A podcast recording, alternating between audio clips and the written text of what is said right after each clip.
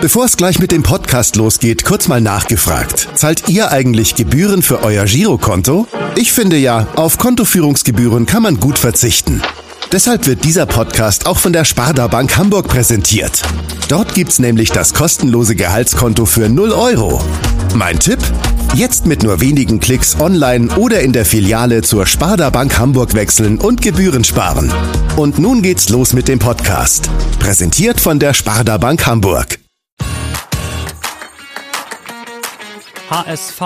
Wir müssen reden. Der Abendblatt Podcast rund um den Hamburger Sportverein. Es ist die 83. Ausgabe von HSV Wir müssen reden. Und damit moin und herzlich willkommen zu unserem Abendblatt Podcast. Mein Name ist Henrik Jakobs und wieder einmal begrüße ich in der Zoom-Leitung meinen Kollegen Kai Schiller. Moin Kai. Moin Henrik. Und vor allem freuen wir uns aber vor dem Spiel des HSV gegen den Karlsruher SC über unseren heutigen Gast, eine echte KSC-Legende. Und vorgestellt wird dieses Kind der Bundesliga von seinem eigenen Kind, nämlich von seiner Tochter und unserer Kollegin Ailissa. Hallo, liebes Abendblatt. Ich bin mir ganz sicher, dass ihr noch nie einen Gast in eurem Podcast hattet, der so schöne Haare hat wie mein Vater. Übrigens immer noch ungefärbt. Und ganz bestimmt hattet ihr auch noch nie einen Gesprächspartner, der in so vielen verschiedenen exotischen Ländern gearbeitet hat. Da ich meinen Vater nur ziemlich selten ans Telefon bekomme, bin ich selber ganz gespannt auf den Podcast. Und ich musste ja sogar eine Frage einreichen, weil ich die sonst gar nicht beantwortet bekomme. Viel Spaß. Ja, herzlich willkommen dem Mann mit den schönsten Haaren im Fußballbusiness und den Weltenbummler Winfried Winnie Schäfer. Moin, Herr Schäfer. Guten Morgen. Eine schöne Überraschung. Eine schöne Überraschung. Ein paar werden noch folgen. Also wir sind ja hier über Zoom zugeschaltet und äh, hier im mehr oder weniger kühlen Hamburg ist es ein bisschen nach 11 Uhr morgens. Ähm, wir erwischen Sie ja in Al-Shaur, glaube ich, heißt das, in Katar. Ich glaube, es ist ein bisschen nach 12 Uhr mittags. Wie viel Grad sind bei Ihnen? Wir haben äh, so 28 Grad. Äh, na gut, klar, Sonnenschein ist hier äh, normal in der Zeit. Es wird also jetzt langsam warm und äh, es ist gut, dass die Saison auch zu Ende geht, denn irgendwann kann man auch nicht mehr spielen hier. Okay, bei welchem Spieltag sind Sie gerade schon? Ich habe vor drei Monaten einen Verein übernommen, Alcoa. Meine Aufgabe war und ist es, diesen Verein der ersten Liga zu halten. Die waren letzter. Und wir haben jetzt äh, das geschafft, was der HSV ein paar Mal geschafft hat. Ähm, wir haben ein Playoff-Spiel, also Relegationsspiel am 4. Mai gegen den zweiten der, sagen wir mal, zweiten Liga. Und äh, gut, wir bereiten uns vor und hoffen, dass wir in der Liga bleiben. Was die Relegation betrifft, wünschen wir natürlich genauso viel Glück, wie der HSV in den Relegationsspielen immer hatte. Ähm, wir wollen auf jeden Fall ein bisschen mit Ihnen über, über Katar sprechen, über Iran, über Jamaika, Aserbaidschan, Kamerun, über Ihre ganze Weltenbummler-Karriere. Bevor wir das tun, müssen wir natürlich ein bisschen auf die Aktualität gehen und äh, wollen vor diesem wirklich so wichtigen Spiel des HSV gegen Ihren alten Club, gegen Karlsruhe, ähm, auch ein bisschen über die zweite Liga sprechen, die zwar weit weg von Ihnen im Katar ist, aber trotzdem direkt mal zu Anfang gefragt. Haben Sie irgendeine Möglichkeit auf irgendeinem Kanal am Donnerstag äh, das Spiel zu gucken? Vielleicht ja mit äh, Ihrem Stürmer Pierre-Michel sogar zusammen auf dem Sofa? Das könnte ich machen mit dem Pierre. Ähm, er ist ja ein, ein, ein richtig, also ist ein Junge aus dem Kohlenpott, aber ich glaube, in Hamburg liebt man ihn immer noch, weil er das entscheidende Tor in Fürth gemacht hat. Und ich habe auch meinen Jungs auch gesagt, hier, wenn was passieren sollte, wir haben den Pierre, der kennt das, der weiß, was er zu machen hat. Ich kann das auch nur über Laptop, also über äh, Internet schauen. Und ich werde es mir auch anschauen, weil der HSV interessiert mich schon aus der Zeit Kuno Klötzer und äh, Kron. Und nur den KSC muss man nicht erklären. Das ist immer noch eine große Liebe. Die ähm, zwölf Jahre habe ich da gearbeitet und sowas vergisst man nicht. Ja, über Peter Krohn und Kuno Klötzer und auch über Pierre-Michel Lasogga werden wir im Laufe der nächsten Stunde mit Sicherheit auch noch sprechen. Vielleicht bei Lasogga noch mal kurz angefangen. Sie haben schon gesagt, äh, der kennt die Relegation gut, hat es zweimal mit dem HSV geschafft. Haben Sie selbst schon ein bisschen gewitzelt mit ihm darüber oder ähm, ja, über die Ihr Play? Ja, klar. Äh, er ist im Moment ein bisschen angeschlagen. Er hat Probleme in der Muskulatur und äh, er wird von den Physios fit gemacht. Das heißt, Er muss im Training gar nicht viel machen. Er muss nur auslaufen, sein Kopfballtor machen, dann kann er wieder nach Hause gehen. So, ich sage das mal ein bisschen salopp gesagt. Er ist hier ähm, ja unser Held im Moment und äh, alle warten auf ihn und hoffen, dass er einsatzbereit ist. Er ist ein wunderbarer Junge, ein sehr guter Typ, ein Arbeiter. Äh, meine, aus dem Kohlenpott, die Jungs, die sind ja alle, die da geboren sind, nicht da hingezogen sind äh, vom Schalke.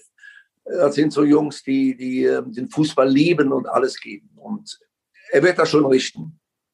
Mit der Muskulatur war das ähnlich in Hamburg. Da war er auch meistens ein bisschen am Auslaufen, hat sein Kopfballtor gemacht und alle waren zufrieden. Ähm, hat er Ihnen denn so ein bisschen erklären können, was da gerade los ist in Hamburg? Weil es ist ja leider äh, eigentlich wie immer beim HSV. Die Saison geht ja. langsam zu Ende und das Nervenflattern beginnt.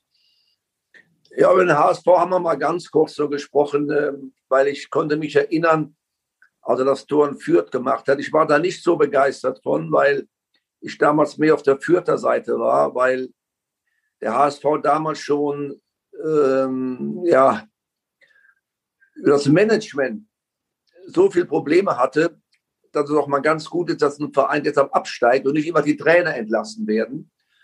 Und ähm, gut, er, er hat das Tor gemacht und ich hoffe, er kann das bei uns genauso machen. Da fällt mir gerade ein, das Jahr darauf war dann ja die Relegation gegen den Karlsruher SC. Ich erinnere mich, dass wir damals auch noch vorher gesprochen haben. Das Spiel haben Sie mit Sicherheit damals auch geguckt und wahrscheinlich eher für Ihren KSC gefiebert, oder? Ja, ja natürlich habe ich für den KSC gefiebert, aber ich war auch ein bisschen, ähm, ja, traurig kann man nicht sagen, aber wenn, wenn, wenn man das Spiel gesehen hat, eins so geführt, die Jungs waren schon, ich glaube, in der 70. Minute in der ersten Liga und haben den größten Fehler gemacht, den sie machen konnten. Sie haben sich hinten reingestellt und haben gehofft, dass kein Tor mehr fällt. Und wenn sie immer die Bälle reinschlagen, der HSV jede Flanke rein, jeder Ball wurde rein, irgendwann springt er an die Hand. Und äh, das war das Problem. Und dann dieser Freistoß und dann äh, sind sie ausgeschieden. Es lag nicht am Schiedsrichter, sondern an der Art und Weise, wie der KSC die letzten 20 Minuten gespielt hat. Wären sie rausgegangen und hätten den Gegner gepresst die ganze Zeit, wären die Bälle eben nicht vor das Tor gekommen. Und ähm, in, in dem Moment bin ich ein bisschen neutraler, bin ich Trainer und nicht äh, Anhänger von einem Fußballclub. 2015 war das, da waren Sie Trainer in Jamaika. Wissen Sie noch, wo Sie das Spiel geguckt haben? Ähm, ich glaube, in der Zeit war ich aber in, in Deutschland, habe das in Deutschland geguckt, ähm, da hatten wir Pause ich war ja Nationaltrainer und äh, da gibt es natürlich nicht so viele Spiele. Und äh, ich glaube, da war in Jamaika war es sehr heiß und dann ist die Liga auch zu Ende. Das ist also jetzt, ja, ja, sechs Jahre ist das jetzt her. Mittlerweile ist der HSV seit drei Jahren dann doch in der zweiten Liga angekommen. Ähm, auch der KSC spielt jetzt mit dem HSV in einer Liga wieder. Ähm, das Hinspiel ging, glaube ich, 2 zu 1 für den HSV aus. Jetzt steht das Rückspiel an. Wie verfolgen Sie denn insgesamt eigentlich jetzt so aus der Ferne noch den deutschen Fußball und die zweite Liga ja, vor allem? Gut, die erste Liga oder zweite Liga. Einmal muss ich sagen, das ist, äh, ich habe hier in, in, ähm, über Internet, die Spiele kann man hier nicht sehen in, in ähm, im Fernsehen. Da werden nur Spiele aus England, Spanien übertragen über äh, diesen äh, Katar-Sender. Und äh, aber über den Laptop kann ich die Spiele sehen. Da gibt es zwei Links, die ich anklicken kann. Ähm, ich schaue natürlich, weil, weil es gibt ja immer wieder Veränderungen, die man äh, als Trainer auch mitnehmen kann, die man hier vielleicht gebrauchen kann. Natürlich nicht in der äh, ähm, Stärke, die wie die Bundesliga, das ist ganz klar. Aber ich schaue das äh, mir an, aber ich muss eins sagen, ich habe immer das Radio, also äh, Radio mit an und ich liebe es, wenn äh, der, der, im Radio die Spiele übertragen werden und ähm, der Reporter in München ruft Tor, Tor, Tor, dann der in Hamburg, oder Hamburg ja im Moment nicht. Ähm, der Ton kommt immer vom Radio und alles andere kommt vom, äh, vom äh, über den äh, Fernseher, über Laptop. Ja, in Hamburg wird leider momentan nicht so viel Tor, Tor, Tor gerufen, aber ab und an ja dann doch schon. Ähm, Sie haben ja jetzt eine ganz schöne Weltenbummler-Karriere, haben aber davor ja auch sehr lange für Traditionsvereine gearbeitet, waren zwölf Jahre Trainer in Karlsruhe, das weiß jeder, nicht ganz zwölf Monate in Stuttgart äh, Trainer. Ähm, deswegen wissen Sie aber ganz genau, wie das so bei Traditionsclubs auch auch funktioniert. Können Sie aus der Entfernung, aus der weiten Entfernung ähm, HSV-Trainer Daniel Thune jetzt für die letzten Spiele einen Rat geben, wie das bei Traditionsclubs, auf was er sich da einlassen muss, auf was er da achten muss? Ja, das ist ja ein Phänomen, wenn man sieht, dass ähm, sagen wir mal, die Vereine, die die meisten Anhänger auch haben, also ich meine jetzt von der Tradition, das ist, äh, sagen wir mal, Schalke. Schalke steigt ja nicht ab, weil die Spieler ähm, nicht drin bleiben wollen, sondern weil einmal die Qualität nicht stimmt und das Drumherum ist das Problem. Ja, die, die, wenn man Schalke zum Beispiel arbeitet oder spielt, muss man die Mentalität des Spot annehmen und nicht in Düsseldorf wohnen und da mal schnell zum Training und zum Spiel fahren. Da hat man der Region keine Chance, auch von den Fans geliebt zu werden und die Fans hinter einem stehen. Und äh, ähm, wenn die Situation ist doch so, dass alle Vereine in der zweiten Liga sagen, oh, der HSV kommt. Ist schon mal ganz gut wegen Zuschauern. Das bringt Geld und man kann sich äh, profilieren.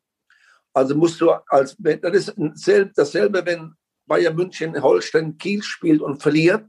Die Kieler geben dem Spiel mehr als 100 Prozent. Also musst du als Gegner, der HSV muss immer, egal wo er spielt, den Gegner von der ersten Minute an pressen. Pressing spielen, damit der Gegner, der ja eigentlich nicht besser ist, der kann ja nicht besser sein, ihn so unter Druck setzen, dass er denkt, okay, heute hast du keine Chance. Aber wenn du natürlich anfängst, ähm, Verhalten zu spielen, gibst du dem Gegner, diesem kleinen Gegner, oh, das ist nicht böse gemeint, die Chance in dem Spiel, ey, wir können den HSV erschlagen. Regensburg zum Beispiel, wenn ich lese, was der Trainer äh, gesagt hat, die haben uns äh, so unter Druck gesetzt, ähm, äh, Regensburg, dass wir nicht zu unserem Spiel gefunden haben. Das ist genau die, das Schlimmste an der Sache. Der HSV darf sich nie so in einem Spiel ergeben, dass der Gegner ihn unter Druck setzt. Das muss der HSV mit den anderen machen. Und deshalb ist ja Bayern München über die ganze über die ganzen Jahre auch immer die beste Mannschaft, weil sie immer egal wo sie spielen, dem Gegner von, von der ersten Minute an zeigen, hier, ihr habt keine Chance. Und das müsste der HSV machen. Und, und wenn ich dann lese, aber in der zweiten Halbzeit haben wir und so, dann ist zu spät. Ja? Dann, dann ist der Gegner so aufgebaut, so stark, äh, dass, ähm, dass du da nicht mehr rankommst. Das ist das ein, ein Phänomen. Ich, glauben Sie mir, dass Regensburg das nächste Spiel nicht gewinnt ja, weil sie sich so verausgabt haben, um den HSV zu schlagen. Nicht das Spiel zu gewinnen, den HSV zu schlagen. Und äh, deshalb äh, äh werden, sie, werden sie jetzt ein bisschen müde sein, aber das muss vom HSV kommen. Und das ist eigentlich ein große Probleme. Ja, das, ist, das spielt meistens im Kopf ab. Und äh, wenn du oh, jetzt, wenn wir heute verlieren, dann heißt es wieder, wir sind die Doofen und so. Nein, du musst rausgehen mit der Überzeugung, wir sind die Besten, gewinnen und, und machen Druck, dann gewinnst du auch das Spiel und steigst auf. Hm. Jetzt könnte man sagen, Sandhausen hat am Donnerstag den HSV geschlagen, hat dann am Sonntag aber auch noch Hannover geschlagen. Also das war jetzt vielleicht mal eine, eine Ausnahme. Ja, gut, Hannover geschlagen. Hannover ist ja natürlich jetzt nicht äh, eine Mannschaft, äh, wo man so viel dafür arbeiten muss. Das ist ja auch eine Problemmannschaft, wenn ich so mitbekomme. Ähm, der Trainer wird in Frage gestellt, der ähm, heißer Sportdirektor wird in Frage gestellt. Äh, Hannover ist auch ein, schauen Sie mal, wenn Sie die zweite Liga anschauen oder die dritte Liga schon, wie viele Traditionsvereine nicht mehr auf die Beine kommen. 60 München, an der ganz großen Vereine in München. Schalke 04, gut, die steigen Nürnberg, Hannover, Kaiserslautern. Essen. Ja, Kaisers, Kaiserslautern ist auch ein gutes Beispiel. Glaube ich, eines der besten Beispiele. Das liegt nicht an dem Spieler, der da gespielt hat, sondern an dem Management. Äh, schaut, wenn Sie jetzt Hoffenheim sehen, Hoffenheim wird ja, sagen wir, der, der Dietmar Hopp, den ich ja auch sehr gut kenne, das ist ja nicht der, äh, ein normaler Präsident. Das ist der Mann, der oben drüber steht und der Leute arbeiten lässt, aber auch kontrolliert. Es kann doch nicht sein, dass Schalke 04 in, ich glaube, 200 Millionen Euro Schulden hat. Da muss irgendjemand irgendwo mal gesagt haben, hör mal, wir haben ja 100 Millionen Schulden. Das kann doch nicht sein. Aber wenn das immer so weiterläuft, dann kann ich doch nicht nachher die Spieler verfolgen äh, auf dem Parkplatz. Da muss ich doch mal die Leute, die dafür verantwortlich sind, dass dieser Verein so viel Schulden hat, die müssen zur Rechenschaft gezogen werden. Das ist auch das Problem in diesen Traditionsvereinen, ähm, dass da, ähm, sagen wir mal, keine, keine Aufsicht da ist, ja. Sie haben eben das Wort. Carlos äh, Lautern ist ja auch, ist ja auch pleite, ja. Wieso sind die pleite mit dem Stadion? Die haben das Stadion immer voll gehabt. Sie haben eben das Wort Phänomen angesprochen. Das ist natürlich auch ein Phänomen beim HSV, dass es jetzt zum dritten Mal in Folge so läuft, dass man eigentlich schon glaubt, den Aufstieg sicher zu haben und dann in der Rückrunde total einbricht und gerade so auf den letzten Metern. Sie haben auch den Druck schon angesprochen, gerade bei Traditionsclubs. Ist das jetzt genau diese Phase, wo dieser Druck dann letztendlich dafür sorgt, dass die Spieler nicht mehr das abrufen können, was sie ja eigentlich dahin gebracht haben, wo sie dann im langen Verlauf der Saison stehen?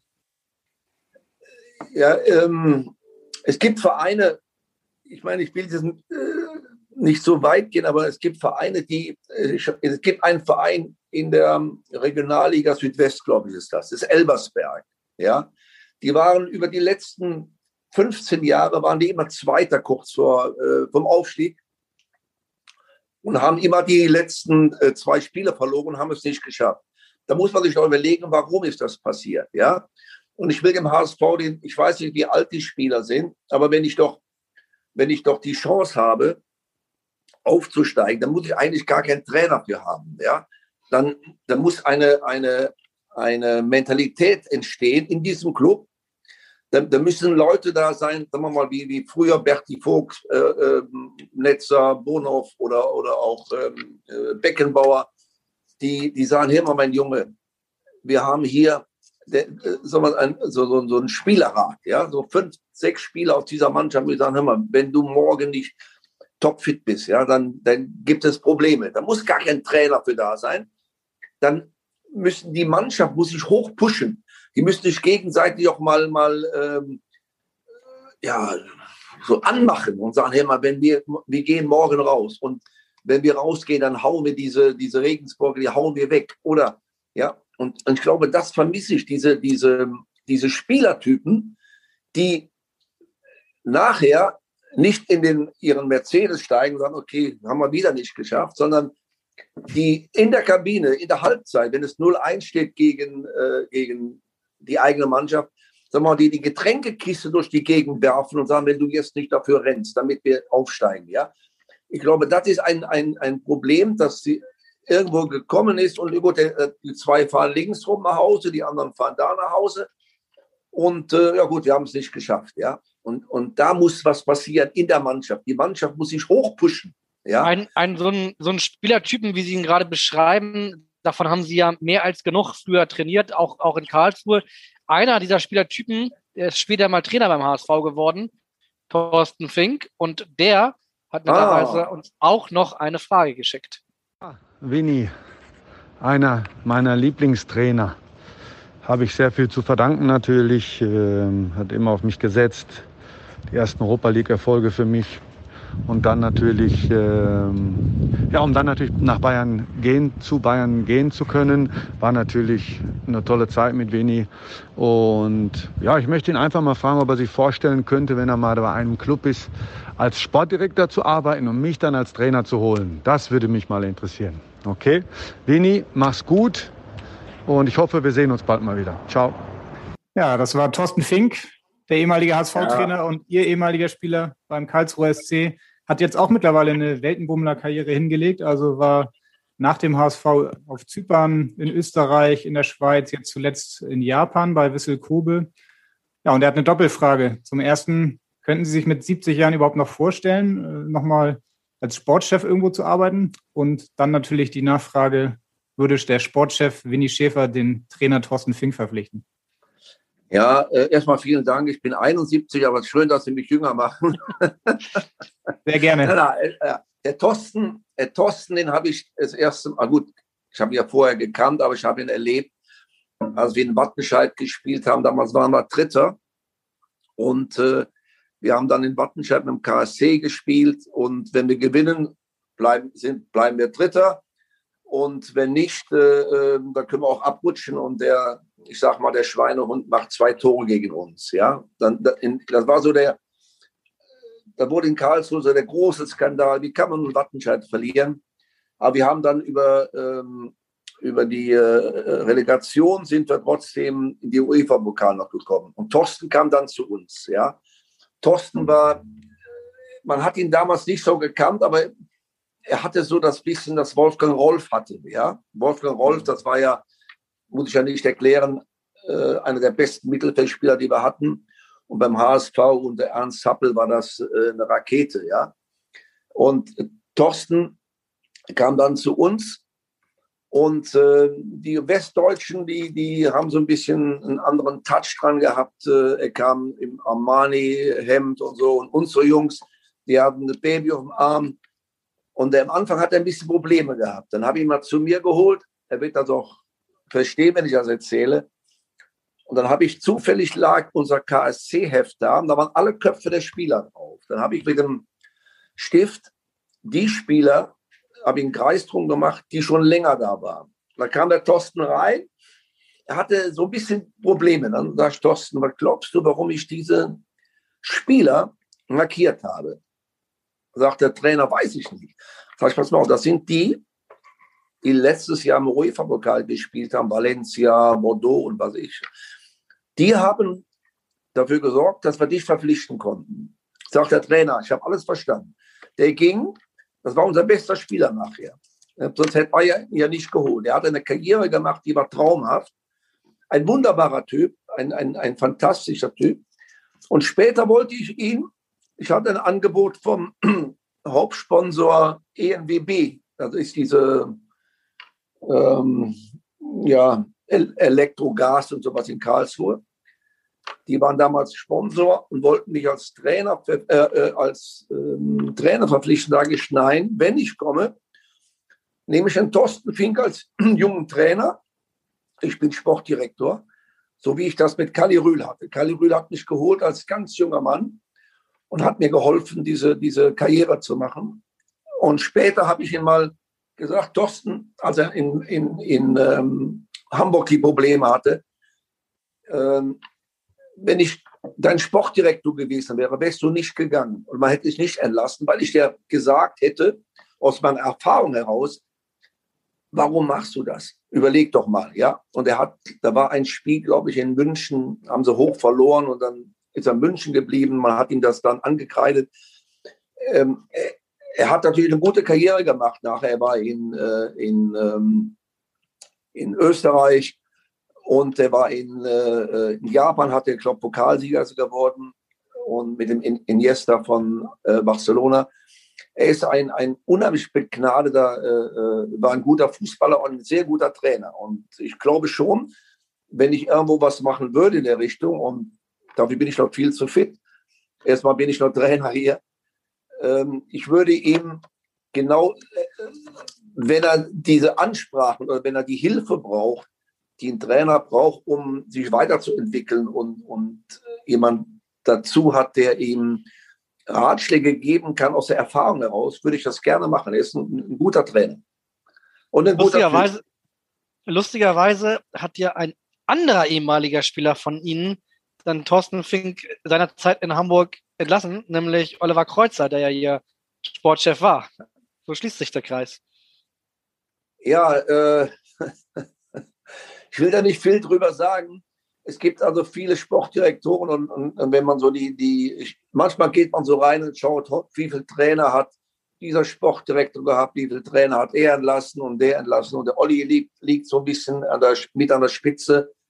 Ähm, bei der Trainerentlassung oder man ist wahrscheinlich seine Aufgabe, ist Aufgabe des Vereins. Man wird ja nicht ähm, sagen, also der Präsident wird sagen, gut, wenn der Oliver Kreuzer den Trainer nicht will, schicken wir den weg. Das wird ja meistens von allen gemacht, ja.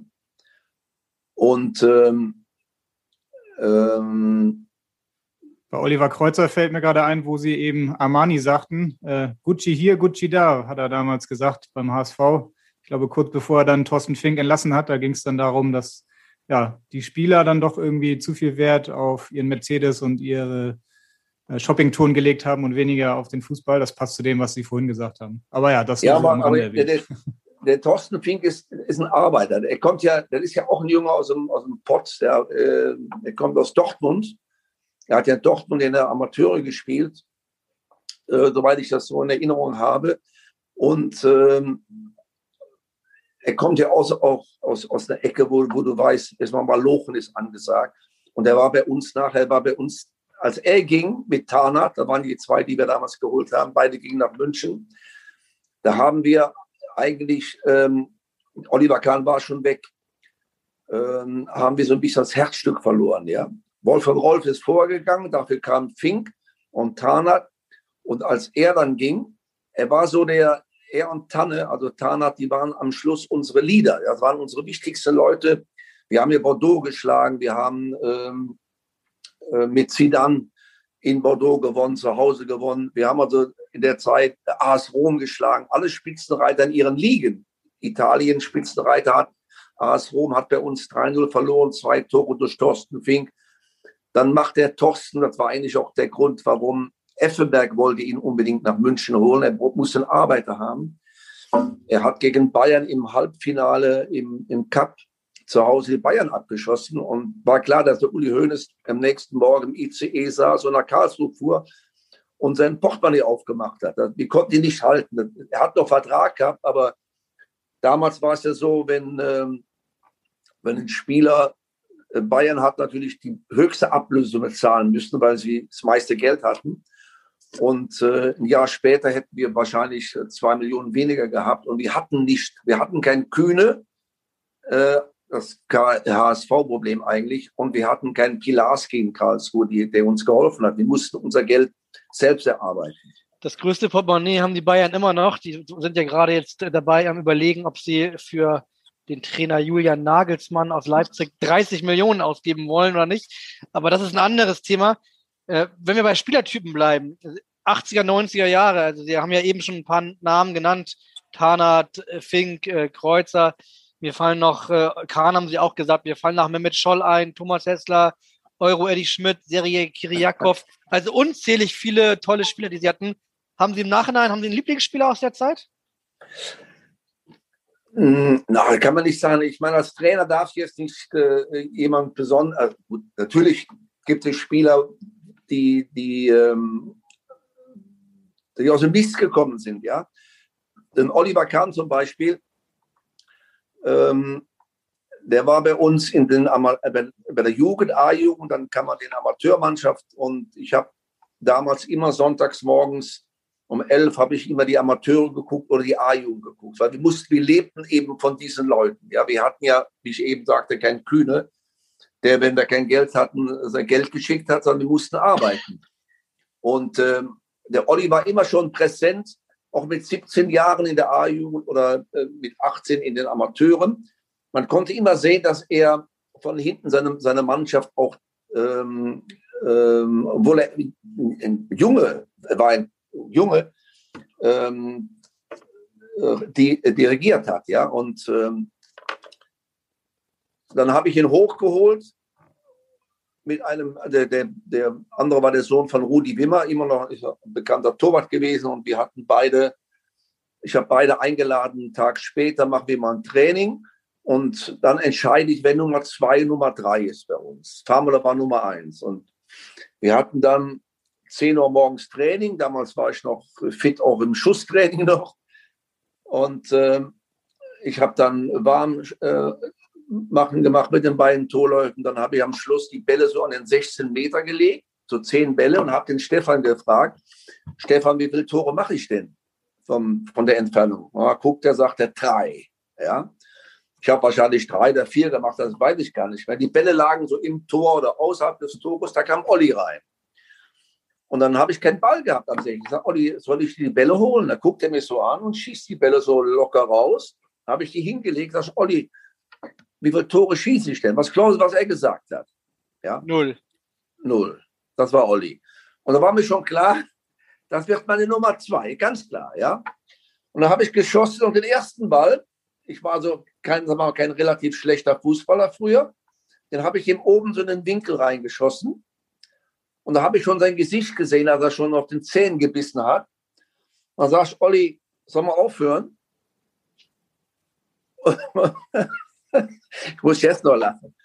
Und da habe ich ihn gesehen. Ich habe gedacht, der kommt jetzt raus und sagt, was willst du von mir? Nun habe ich dann weitergeschossen, mal ins Tor, neben das Tor. Und dann haben wir noch was gemacht und sage ich, okay, Schluss jetzt. Dann sagte Olli zu mir, Trainer, wie schon Schluss? Wir haben den Oberschenkel wehgetan, ja, und war klar, dass dieser Torwart seine Karriere macht. Und irgendwann kam er dann rein. Gegen Bochum stand äh, 0-1 für Bochum. Er kam vor Famola. Famola war unheimlich nervös, als er Oliver Kahn kam, weil er hat gemerkt, der kann ihn überholen. Der Olli hat dann das 2-0 verhindert. Wir haben 3-1 gewonnen. Und dann spielte er ihn, jetzt kommt eben das Entscheidende, spielten wir in Köln. Das war sein erstes Spiel von Anfang an. Und der Morten Olsen, ich glaube, der hat in seinem Leben noch nie ein Tor gemacht. Aber gegen Oliver Kahn schießt er von 16 Metern ins Tor. Wir haben 4-0 verloren. Nach dem Spiel bin ich aufs Feld. Olli kam. Olli war niedergeschlagen. Sag Olli, pass auf, Junge. Am Samstag spielst du wieder. Es geht immer weiter. Immer. Und wenn Sie sein Buch mal lesen, das heißt, es geht immer weiter, ja. Das und ist ja der legendäre Satz, den er gesagt hat, damals nach der Meisterschaft in Hamburg im Volksparkstadion, als die Bayern dann ja, in der Nachspielzeit noch. Ja, richtig. der Olli, der Olli war so einer. Äh, gestern habe ich zufällig mit dem Edgar Schmidt telefoniert und haben wir so über den KSC gesprochen. Und dann sagt er, du, der Olli, weißt du noch damals, ja, der Olli war ja beim 7-0 war das ja eigentlich der Garant. Ne? Nicht der, der Eddie mit vier Toren, der Olli hat ja das Spiel am Leben erhalten. Er hat ja drei Bälle gehalten, die hält gar keiner. Und dann haben wir 1-0, 2-0, 3-0 und dann 4-0, aber aufgrund von Oliver Kahn. Und er hat das noch nicht vergessen, ja. Er hat, wenn wir ab und zu telefonieren wir mal und wie geht's und so. Und äh, er wird auch in München eine, eine große Rolle spielen, in, in, in da ganz oben, ganz klar. Wenn Sie gestern mit äh, Edgar Schmidt äh, telefoniert haben, wissen wir natürlich nicht, was er Ihnen alles gefragt hat. Aber eine Frage hat er Ihnen sicherlich nicht gestellt, weil die wollte er heute von Ihnen beantwortet bekommen. Hallo Coach, ich habe das große Vergnügen, dir heute eine Frage hinsichtlich unseres tollen Sports zu stellen. Und meine Frage lautet, du hast ja in deiner langen, langen Zeit als Profi und als Trainer tolle Mannschaften erlebt. War es nicht immer so, dass diese tollen Mannschaften aus großen Persönlichkeiten bestanden? Ob das in Klappach war, in Karlsruhe, auch in Kamerun, egal wo du mega Erfolg hattest. Jetzt ist die Frage, ist es nicht so, dass im modernen Fußball einfach die Persönlichkeitsentwicklung zu wenig gefördert äh, wird? Es ist alles gleich. Und da bin ich mal gespannt, was du darauf antwortest. Und ich freue mich, dich bald wieder zu sehen. Bis dahin, alles Gute.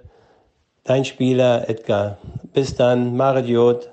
Gest, ge gestern noch äh, am Telefon, heute bei uns im Podcast, Euro Eddie Schmidt, der natürlich allen ein großer äh, Name ist seit dem historischen 7 zu 0 gegen Valencia, wo er vier Tore geschossen hat und den ewigen Spitznamen Euro Eddie bekommen hat. Ja, wie lautet Ihre Antwort äh, auf seine Frage? Der, der Eifelbuchsche hat mir gestern nichts gesagt, der Schwein.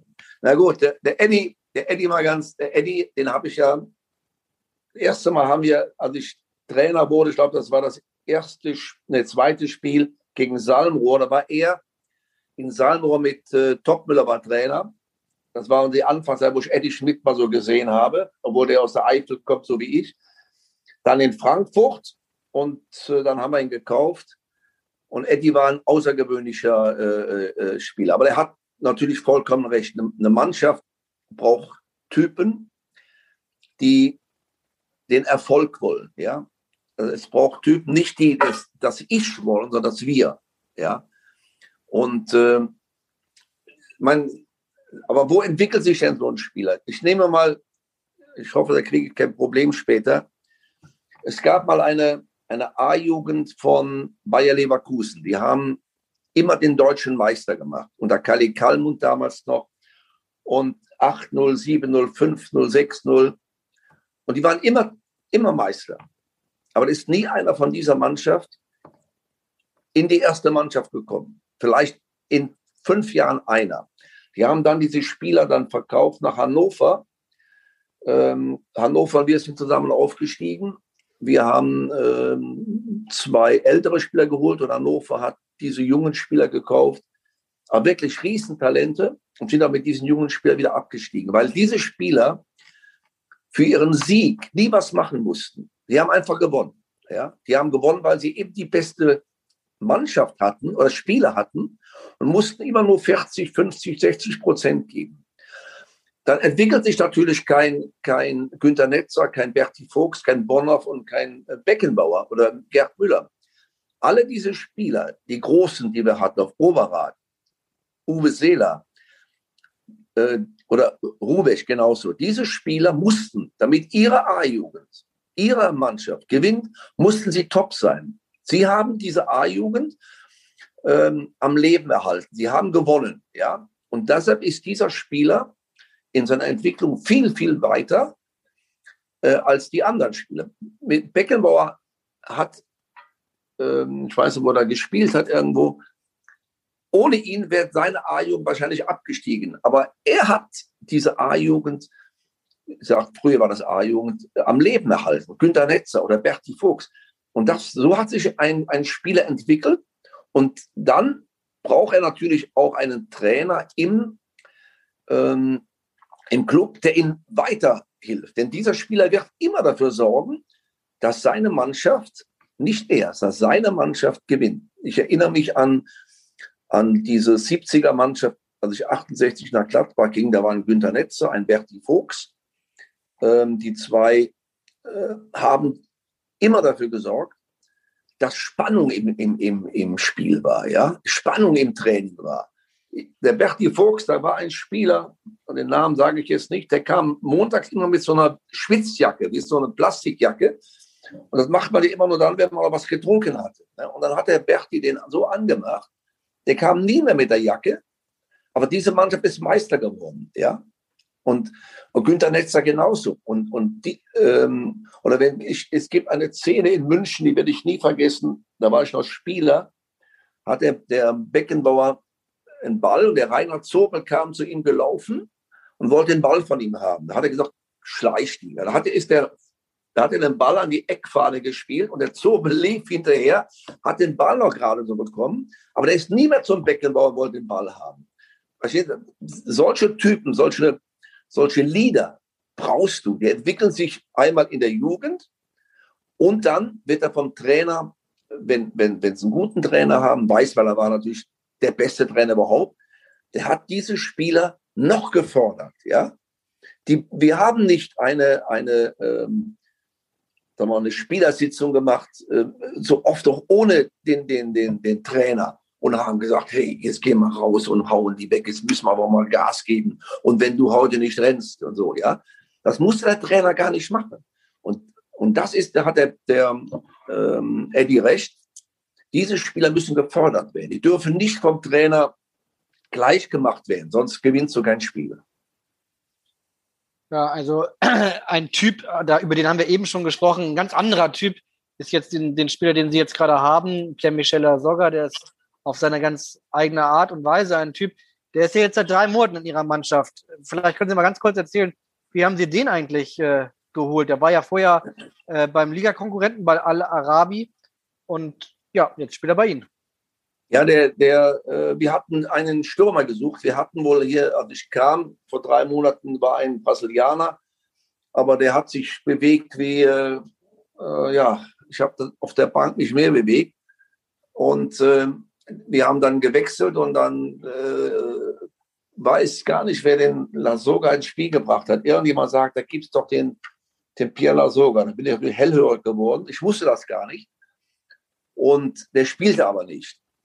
Weil der Trainer, ein Isländer, glaube ich, einen eigenen Stürmer mitgebracht hat aus Island. Man darf und, auch nur, äh, nur so und so viele Ausländer in Katar spielen lassen, oder? Wie viele darf man spielen lassen? Richtig, ja. Der, äh, ich glaube, es dürfen vier plus zwei arabische, also ein asiatischer und ein arabischer äh, Spieler plus drei ähm, nicht äh, Asiaten dürfen das spielen. Und ähm, gut, er hat, er wird, bezahlt werden die ja nicht vom Club, sondern vom, vom Verband, vom Olympischen Komitee, glaube ich, heißt das. Und aber nur bei uns spielt er da spielt. Also ist ja egal. Bezahlt wird auf jeden Fall. Also besser, er spielt bei uns, bevor er da auf der Bank oder gar nicht auf der Bank sitzt. Und ähm, die Jungs waren froh, dass er kam. Ersten Spiel direkt ein Tor gemacht. Und alle hoffen natürlich jetzt, äh, jeder fragt gestern Abend wieder einen Anruf, hat morgen einen Anruf, was macht der Pier, ist er fit, kann er spielen? Und wie gesagt, er wird jetzt im Moment fit gemacht. Er, er ist der richtige, das ist das, was Schalke gefehlt hat. Er ist ein Pottjunge. Ja, er lebt den Pott und in Schalke musst du so sein. In Schalke kannst du nicht nochmal mit dem ähm, 500 SL von Düsseldorf von der Villa kommen und trainierst dort, fährst nach Hause, hast du keine Chance. Ja, und ähm, deshalb sind die auch in, in, die Situation gekommen. Und, der, und er ist der, der Junge, der hat, ich glaube, nie mehr für Schalke gespielt. Das war, er ist auch zwar traurig drüber, aber er, er kann uns helfen. Er ist ein, ein Motivator, der auch mit den Spielern redet. Und solche Typen, äh, die sind. Äh ja, Lasoga, das weiß ich aus der Hamburger Zeit, ist auch das eine oder andere schnelle Auto durchaus mal gefahren. Aber auf dem Platz, wenn er dann da, wenn er auch fit war vor allem, dann ja, war er wirklich der ja. Typ und dieser, dieser Arbeitertyp. Leider hat er dann doch auch viel zu oft mit seiner Muskulatur zu tun gehabt. Das scheint ja jetzt gerade Richtig, wieder der Fall ja. zu sein. Ja, gut, er ist natürlich, äh, ja, er ist kein Sprinter, sondern er ist der Mann, der in der Box spielt und er ist äh, äh, schwer. Er hat kein Übergewicht, aber er ist schwer und, und ähm, manchmal, wenn du eine Verletzung hast und das ein bisschen überspielst, dann kommt die zweite Verletzung dazu. Und ähm, er braucht also einen guten Physiotherapeuten die ganze Zeit. Gut, ist jetzt für uns das letzte Spiel. Ich hoffe, dass es das letzte Spiel, dass wir das Spiel gewinnen und dann äh, mal sehen, was dann passiert. Genau wie La Soga sind ja auch Sie eine ganze Weile jetzt schon im Nahen Osten unterwegs. Sie waren ja vorher auch in Abu Dhabi, waren im Iran. Ich habe gelesen, dass Sie in Ihrer Heimatstadt in Ettlingen mal vor vielen, vielen Jahren ähm, Gemeinderat waren, also durchaus ein politischer Mensch sind. Spielt Politik in Ihren Entscheidungen, wo Sie dann arbeiten, keine Rolle? Darf das keine Rolle spielen? Wie, wie sehen Sie das? Ähm, nein, eigentlich äh, will ich mir da gar nicht einmischen. Ich kann also nicht in, in den Iran gehen und da ähm, ähm, über die, die Mullahs reden. Das, das geht einfach. Das, ist, das, ist, das, das darf man auch gar nicht. Das, das ist nicht mein Job. Dafür haben wir auch ähm, genug äh, äh, Politiker, die das äh, tun sollen. Ähm, gerade im Iran, ähm, muss ich sagen, war es eine wunderschöne Zeit, aber eben nur mit diesen, mit, den, mit meinen Nachbarn, mit, mit den Spielern. Ähm, ein wunderschönes Land übrigens und die waren so hilfsbereit, diese, diese Leute. Aber wenn sie dann eine Etage höher kommen, äh, zum Sportdirektor, zum Präsidenten oder zum Sportminister, dann äh, will ich nichts drüber sagen. Aber die, die, sonst war es, wirklich sehr, sehr schön. Und ähm, ähm, gut, äh, war ich in äh, äh, Aserbaidschan? Gut, das, war auch nur ein halbes Jahr, weil äh, der, der Besitzer des Clubs, der hat einen Bruder, der immer high war. Da bin ich dann auch gegangen. Aber äh, in den Ländern, zum Beispiel in, an, an Jamaika, das war ja mehr eine, eine Hilfsaktion. Ähm, die, die, die lebten immer noch in der Zeit von 1998, wo sie bei der WM in Frankreich dabei waren. Da habe ich viel bewegen können, viel helfen können. Und äh, wir haben ja den, wir waren im Endspiel um den äh, Gold Cup. Wir haben USA geschlagen mit äh, Klinsmann, mit Bertie Fuchs. Ein ganz, ganz guter Freund noch von mir, der da Berater war. Herzog war mit Trainer. Ähm, Politik, Aber, meine Politik, gut, jetzt gehen wir auf Ettlingen zurück. Das war, das war ein bisschen kurios. Es war so eine Zeit, wo so ein bisschen Stillstand war, auch in, in, in wirtschaftlicher Hinsicht in Deutschland. Und da haben in Ettlingen eine wunderschöne, schöne alte Stadt, also wirklich ganz toll. Ähm, wir haben ein Schloss, wir haben, äh, wird vielleicht keiner mehr so kennen, da gibt es den Erbprinz. Also das war das Lokal, das Hotel der äh, 60er äh, Jahre, 70er Jahre, also die Nummer eins in Deutschland, auch die beste Küche. Und ähm, dann hat so ein bisschen das Geschäft zugemacht und das. Und dann hat mich jemand gefragt, du, wir müssen was machen, wir müssen für Ettlingen was machen. Kannst du uns nicht helfen? Ja gut, so, natürlich mache ich. Ist ja klar, ich, ja mein, mein, ich wohne ja auch hier.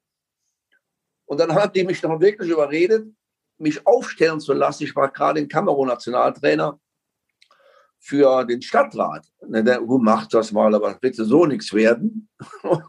Dann habe ich mit den für Ettlingen FE habe ich so viel äh, Prozent wie heißt das, Stimmen bekommen, dass ich noch zwei Leute wieder eingezogen habe. Ich wollte gar nicht in die Gemeinderat, weil ich ja gar nicht in Ettlingen war. Ich war ja die meiste Zeit in Afrika.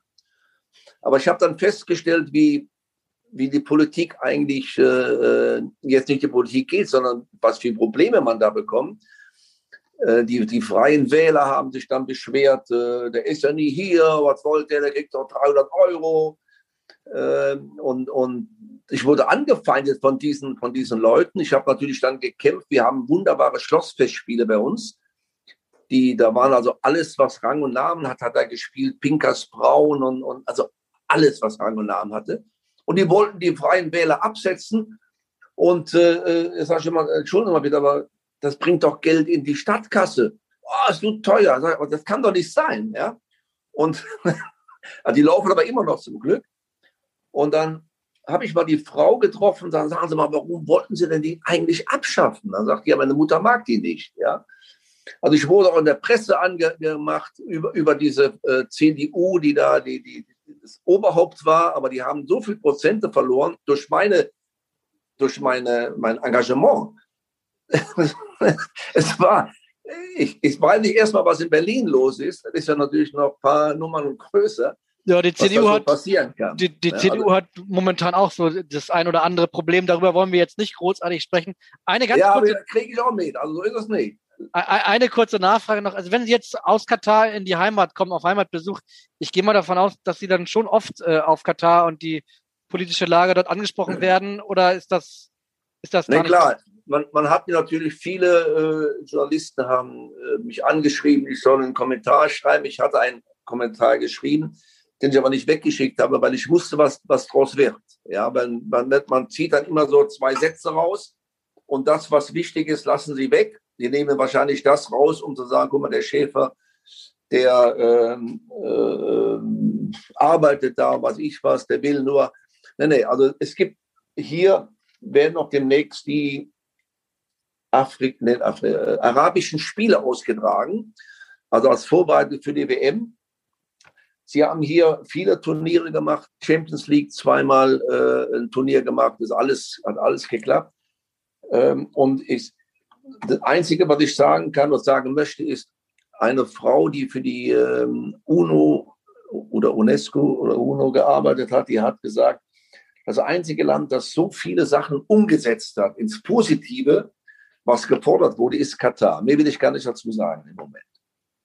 Inwiefern merkt man denn jetzt schon in Katar, dass 2022 die WM dort stattfinden wird? Ähm, sind die Stadien, ja, gut, also, es, spielen Sie schon in den WM-Stadien? Ähm, nein, nein, die sind noch nicht fertig. Also ich glaube, zwei sind fertig. Also ich fahre jeden Tag, wenn ich von Doha, ich bin hier in Doha im, im Hotel, so 30 Kilometer nach Al-Khor, das ist äh, so am Ende von, von ähm, sagen wir da mehr, wo die Fischer sind sehe ich jedes Mal ein, zwei, drei, vier Stadien, die, die links und rechts dran stehen. Sie bauen alle noch dran und sie bauen noch so, ähm, sie versuchen noch die Straßen zu verändern und, und, und. Ähm, aber wie gesagt, es waren hier die, ähm, die Asienspiele waren hier, dann waren die Champions League zweimal waren hier, die wurden hier ausgetragen und es hat alles reibungslos ist verlaufen, ja. Ähm, man sollte nicht von draußen ähm, urteilen, wenn man nicht hier, sagen wir mal, sich mehr informiert hat. Ja? Und äh, das ist, ist wichtig. Das, das ist nicht nur bei uns, das ist ja überall so. Man, man, man erstmal hinfahren, schauen und sich informieren. Und wie gesagt, diese Frau, ich kann im Moment nicht den Namen, weiß ich jetzt gar nicht, die hat gesagt, das, was, was gefordert wurde, haben die zum größten Teil direkt umgesetzt. Ja. Natürlich respektieren wir, dass wir jetzt hier keinen politischen Podcast führen. Das ist auch völlig in Ordnung. Ähm, Ihr jetziger Club als Shore, spielt der auch in einem WM-Stadion oder hat einen eigenen? Nein, nein, wir, wir, spielen, wir haben auch hier die, die alten Stadien. Also wir haben wohl ein, ein in Alcor wird auch ein Stadion gebaut. Ich glaube, das ist sogar fertig. Die haben natürlich auch ein extra Stadion für sich, aber wir spielen immer ähm, in anderen Stadien. Also wir spielen nicht unsere Heimspiele äh, in, in unserem Stadion, sondern wir spielen in Al-Arabi Club, wir spielen in Katar Club, wir spielen in Al-Ali Club oder im Al-Sad Stadion. Das, äh, wenn nochmal auf Al-Sad zu sprechen komme, äh, ganz am Anfang. Auch Al-Sad gewinnt ja hier immer, wird immer Meister und haben die besten Spieler.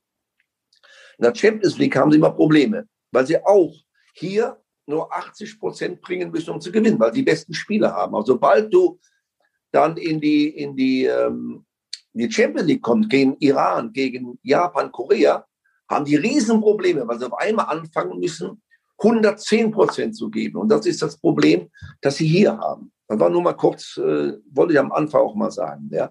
Man muss also nicht die Mannschaft so stark machen, dass sie einfach Meister wird, sondern man muss sie so stark machen oder die, die Liga so stark machen, dass die, die, der Spitzenreiter genug Power hat, auch der Champions League Meister zu werden. Und das ist im Moment nicht der Fall. Das war nur mal so nochmal nachher. Hm. Wir haben ja vorhin schon mal Ihre Tochter Alissa gehört. Ähm, Ihr Sohn Sascha ist ja jetzt auch mit Ihnen in Katar. Was macht der genau? Also ist er auch im Verein dann mit äh, engagiert oder? Ja, der Sascha ist, äh, der Sascha ist, ähm, der, der, macht viele Analysen für mich. Ähm, er ist auch, ähm, ähm, ja, immer schwer zu sagen über, über den Sohn, aber er, er ist einer der, der wichtigsten Mitarbeiter für mich der auch viele Sachen schreibt, der viele Sachen auch beobachtet, ähm, die ich vielleicht man nicht direkt sehe. Und äh, auch ein guter Kommunikator zum, zum nach oben, auch mit den Spielern. Und ähm, er ist ein sehr wichtiger Mann für uns. Wie ist das mit Ihrer Frau? Begleitet die Sie eigentlich auf Ihren Stationen oder bleibt die dann äh, in der Heimat ja, und passt auf Ihr Haus auf? Als wir in Abu Dhabi waren, war klar, da war die, die Familie, die, die, die, die im Grunde äh, unsere ganze Familie liebt diese arabische äh, Ecke hier. Äh, wir waren in Dubai, Abu Dhabi, also in Bani Yas, wo ich Trainer war. Übrigens haben wir da ähm, unser Staff oder ich mit meinem Staff haben die Local Players so gut gemacht, dass sie jetzt anfangen können, sogar Meister zu werden in, in, in, äh, in den Emirates. Also das, was ich auch in Al-Ali Dubai gemacht habe. Die Local Players sind die wichtigsten Spieler. Davon lebt auch die Nationalmannschaft. Ähm, sie, sie waren immer da. Äh, früher, als ich in Dubai war, das war 2005 bis 2007, dann bis 2009 Al-Ain. Wir waren alle äh, waren da. Und hier muss man mal sehen, was ich mache. Ich weiß, ob ich hier bleibe oder woanders hingehe, kann ich ja nicht sagen. Ähm, Im Iran war nur der Sascha mit. Da wollte meine Frau, meine Tochter nicht mitgehen. Die wollten kein Kopftuch tragen. Ne? Dann, dann ist ja das Problem, dass sie da im Flugzeug schon äh, ein Kopftuch anziehen müssen, bevor der Landung, damit sie unten. Äh, da gab es ja mal das Problem, dass eine äh, Frau, junges Mädchen, durfte nicht, die durfte nicht ins Stadion gehen, die Frauen. Und ein Mädel hatte sich verkleidet, als Junge verkleidet und ist ins Stadion gegangen, wurde verhaftet und sie sollte dann ähm, ins Gefängnis. Die hat sich dann mit Benzin übergossen angezündet. Das blaue äh, äh, Mädchen hieß das dann. Ähm, die wollte unser Spiel Estegar sehen. Da waren immer so 70, 80.000 Zuschauer im Stadion. Und äh, deshalb ist meine Frau und meine Tochter nie nach, in den Iran gekommen. Aber sonst, wir sind immer im Kontakt. Und ich bin übrigens Großvater geworden. Will ich nur mal schnell einschmeißen. Ähm, leider habe ich meinen mein, mein Enkelsohn noch nicht live gesehen, nur über Video. Genau dazu gibt es übrigens eine kleine Nachfrage, äh, wo Sie das gerade von sich aus ansprechen. Hallo Papa, hier ist dein Lieschen oder für alle anderen deine Lieblingstochter Alissa. Und was ich schon immer mal wissen wollte, oder zumindest in den letzten Monaten wissen wollte, wann gehst du denn endlich in Rente und schiebst mal den Kinderwagen von deinem Enkel Louis durch die Gegend? ja, also erst nochmal von meiner Seite auch alles Gute.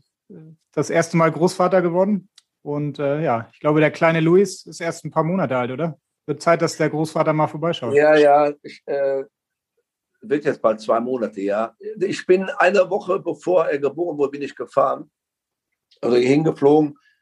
Ähm, ich habe den Anfang leider nicht mitbekommen, weil jemand auf meinem Telefon angerufen hat.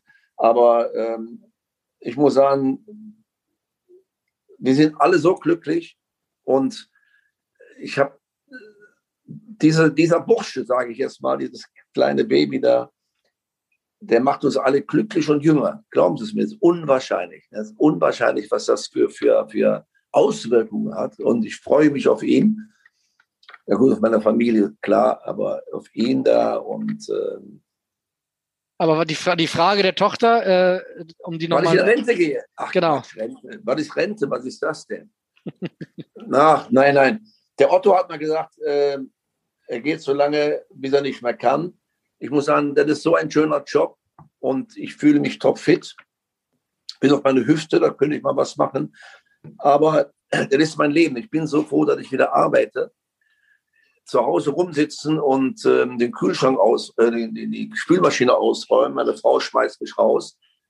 Das ist nicht mein Leben. Mein Leben ist Trainingsplatz. Ich war so lange Nationaltrainer. Ich kam von Jamaika ähm, nach in den Iran. Ich hatte ein Angebot von Tunesien, aber Iran und jeden Tag auf den Trainingsplatz gehen. Also war wunderschön. Im, als Nationaltrainer sind sie haben sie das nicht, ja. Dann fahren sie mal dahin, dahin, aber das ist so toll, wieder trainieren, Mannschaft sehen, die Entwicklung der Spieler sehen, den kleinen Mehmet Scholl sehen, wie er größer wird, sage ich jetzt mal aus Spaß, oder, oder so ein Oliver Kahn, waren ja nicht die einzigen. Ähm, Oliver Kreuzer war ja auch ein, ein, ein, ein Junge, den ich danach, der über mich nach München ging, Sternkopf. Aber sehen, oder wie ein Icke Hessler wieder Nationalspieler wird, ist doch traumhaft. Ich liebe diesen Job und ich liebe den Fußball. Ja, und deshalb bin ich auch immer so, ich, ich interessiere mich auch und schaue, warum ist 60 München immer noch in der äh, äh, Regionalliga? Warum kommt dieser Isnak, wie der hieß, der da aus, aus Katar, glaube Jordanien, ich, Jordanien. Ja, äh, warum schmeißt er so viel Geld da rein? Wo ist das Geld geblieben? Ja, weil, weil das ist mein Job. Ja, das ist nicht nur Spieler ausbilden, Mannschaften zum Erfolg bringen oder zu retten, sondern äh, warum ist Schalke ähm, weggegangen? Warum hat Mainz es wieder geschafft? Ja, die eigentlich in, äh, in einer gewissen Zeit mit Schalke gleich waren. Und das so, oder warum steigt der HSV nicht auf? Oder warum Elversberg nicht aufsteigt? Oder was ist mit dem KSC oder mit Nürnberg, mit Hannover? Ja, aber genauso ähm, jetzt mit, mit äh, Funkel in, in, in Köln, ja, der jetzt zwei Spiele gewonnen hat, glaube ich. Ähm, das ist mein Job und, und äh, das ist Sie, fantastisch. Sie, Sie, Sie haben vorhin Otto Rehagel angesprochen, der ist mit, ich glaube, Anfang 70 nochmal Bundesliga-Trainer geworden bei Hertha BSC. Könnten Sie sich das auch nochmal vorstellen, nochmal in Deutschland vielleicht den Feuerwehrmann zu machen irgendwo?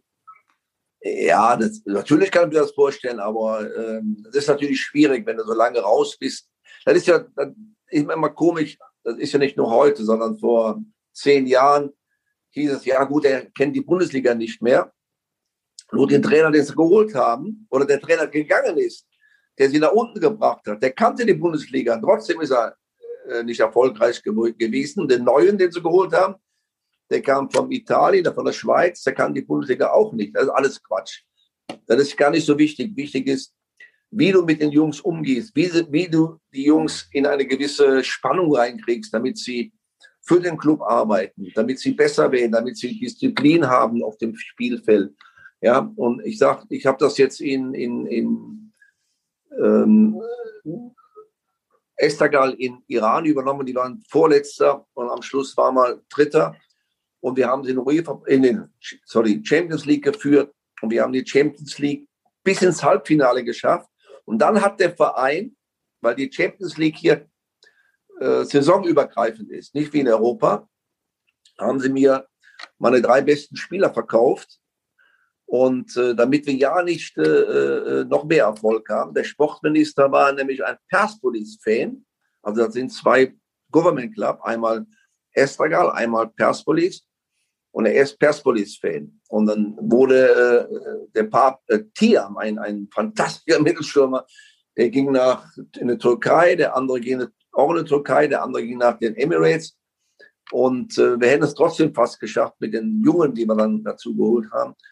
Aber ähm, ja, ich habe ich war ich froh, ich das jetzt erzählt habe, aber äh, ja gut, nochmal, das ist, das ist, warum ich, warum ich den Fußball liebe. Ja, ich, ist doch wunderschön. Aber Sie, Sie haben ja eigentlich eine sehr erstaunliche Karriere, muss man sagen, weil man kann die ja fast so zweiteilen. Es gibt einmal das Leben wo sie Ewigkeiten, nämlich zwölf Jahre habe ich schon gesagt, beim Karlsruher SC waren, danach in Stuttgart. das ist ihr eines Leben und ihr anderes Leben ist das Leben als Weltenbummler-Trainer. Kamerun, Jamaika, wir haben es eben alle schon aufgezählt, Iran, Aserbaidschan und so weiter. Wie kam es, dass Sie nach diesem ersten Trainerleben, Karlsruhe, Stuttgart, äh, Berlin und so, dass Sie dann diesen Schritt gemacht haben und nach Kamerun gegangen sind? Wie kam es dazu? Ja, jetzt leider muss ich jetzt was Trauriges sagen. Der Mann, der das gemacht hat, ist vor drei Tagen gestorben. Das ist der äh, Horst Wiedmann, ein Puma-Mann, der früher bei Adidas war. Und äh, Kamerun war ähm, Puma. Ja, und er hat, er wurde angesprochen äh, von dem Präsidenten Mr. Ir von Kamerun, wir suchen einen deutschen Trainer. Und er hat mich angerufen und sagt, du willst du nicht äh, in Kamerun Trainer werden? Das war vor der WM, aber auch vor dem Cap of Nation in Afrika. Und sag ich, klar will ich das machen, ja. Und dann bin ich dann nach Köln, da kam der Mr. Ir, der Präsident. Ich hatte mich aber so vorbereitet über Puma, die ja jeden Spieler kannten. Also ich wusste mehr über die Spieler als der Präsident.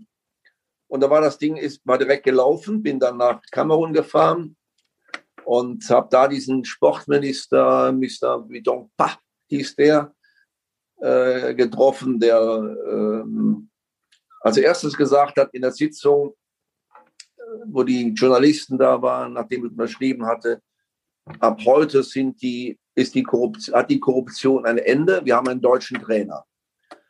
Gut, da bin ich dann zu den Spielern geflogen. Manchester United, Rigobert Song, der auch in Köln war, Wome, der in Bremen war, ähm, Marc-Vivien Foe, der in Lyon war, der ja leider gestorben ist, ähm, und habe mit den Jungs gesprochen.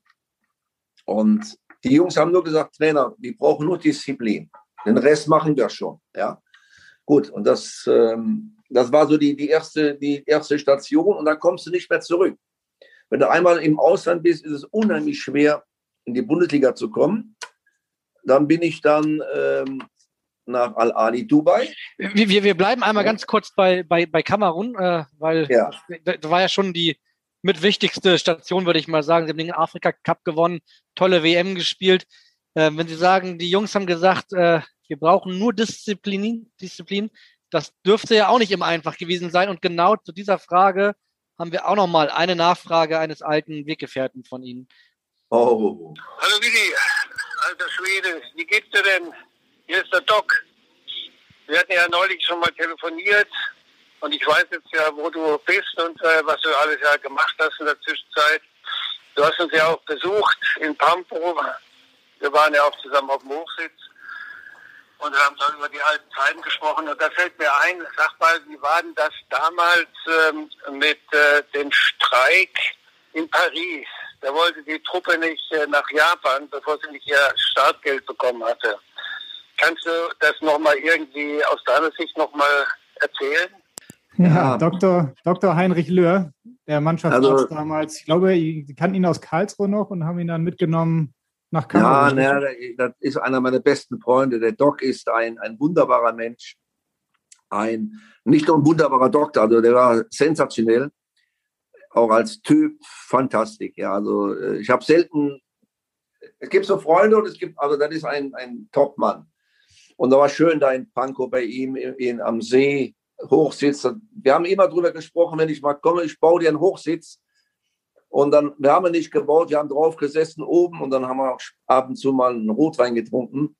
Aber wir haben nichts geschossen. Ne? Ich hätte, wenn ich ein Tier, ein, ein Reh gesehen hätte, hätte ich laut gehustet. Ne? Das wollte ich nicht. Aber es war traumhaft. Der Heinrich ist ein, ein wunderbarer Mensch.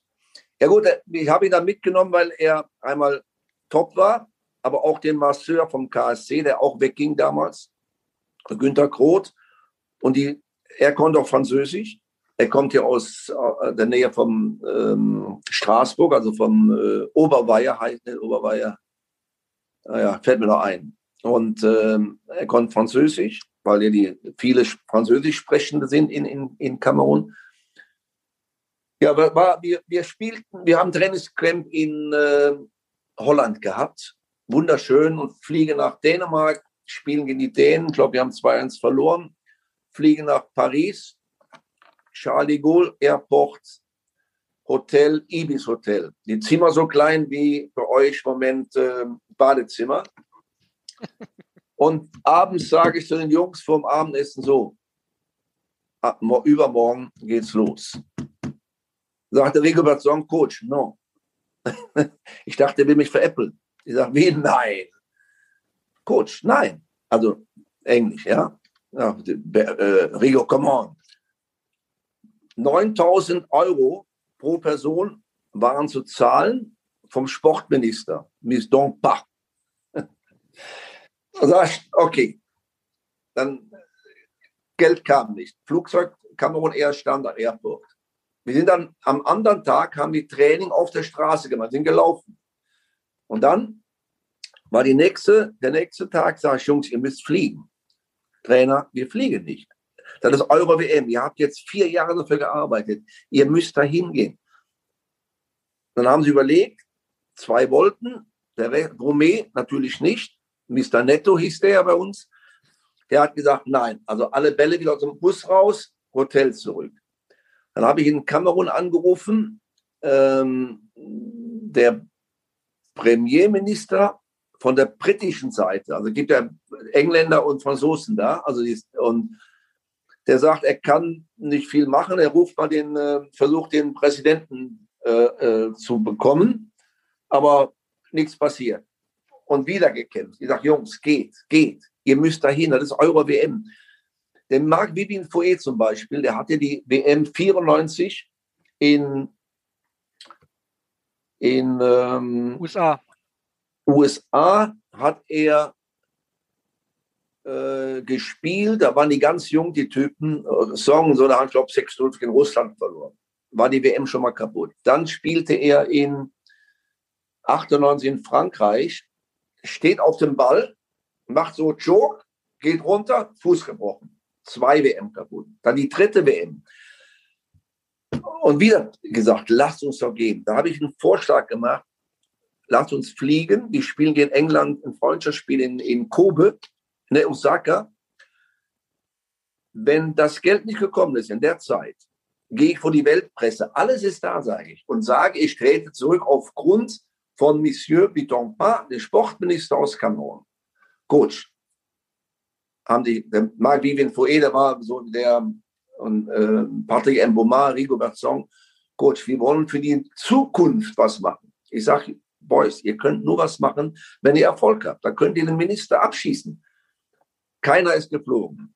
Dann kommt der Kerl mit einem Karton voll Geld. Franz Schäfer. Äh, ich weiß nicht, was, äh, ein, ein Euro, aber glaube ich 200 Franc Schäfer, keine Ahnung. Da hat er jedem Packen Geld gegeben und hat eine Rede gehalten. Erst hat er den Regulation zu Sau gemacht, dann den, den äh, Sportdirektor äh, André und dann hat er über mich gesprochen, was ich für einer wäre, das zuzulassen. Dann habe ich eine Rede gehalten. Übersetzt wurde das dann, ich glaube, er hat das so richtig übersetzt in Französisch, der, der André, der konnte ein bisschen Deutsch. Ähm, habe ich dann gesagt, in Französisch, ähm, erstmal ist der Rigobert Song ein toller Kapitän, die Mannschaft ein, ein tolles Team und er soll aufpassen, dass er nicht die WM kaputt macht. So, das Geld kam, sind wir geflogen. Jetzt kommt eigentlich das Größte. Von Paris, Kamerun Air, man konnte den Sitze nicht nach hinten machen. Die sind ja in Deutschland gesperrt, die Kanonen, nach Addis Abeba.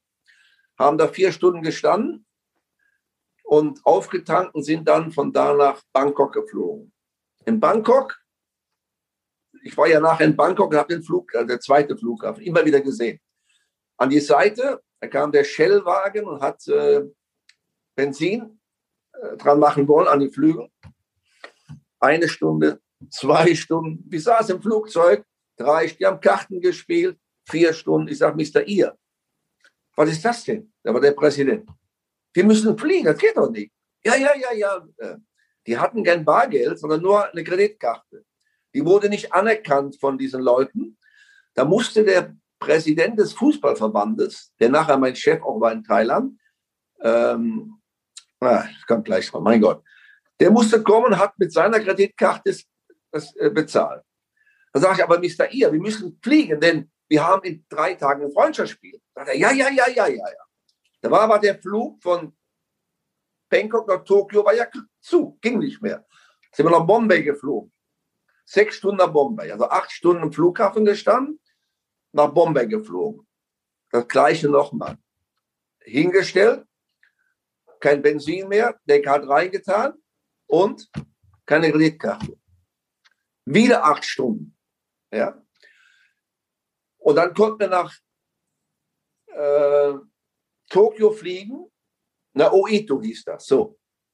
Und dann sagte ich, Mr. Ihr, wir haben, das war am nächsten Tag das Spiel. Wir müssen morgen gegen, gegen Oita spielen und drei Tage später gegen England. Wie soll man das machen? Die Jungs sind müde.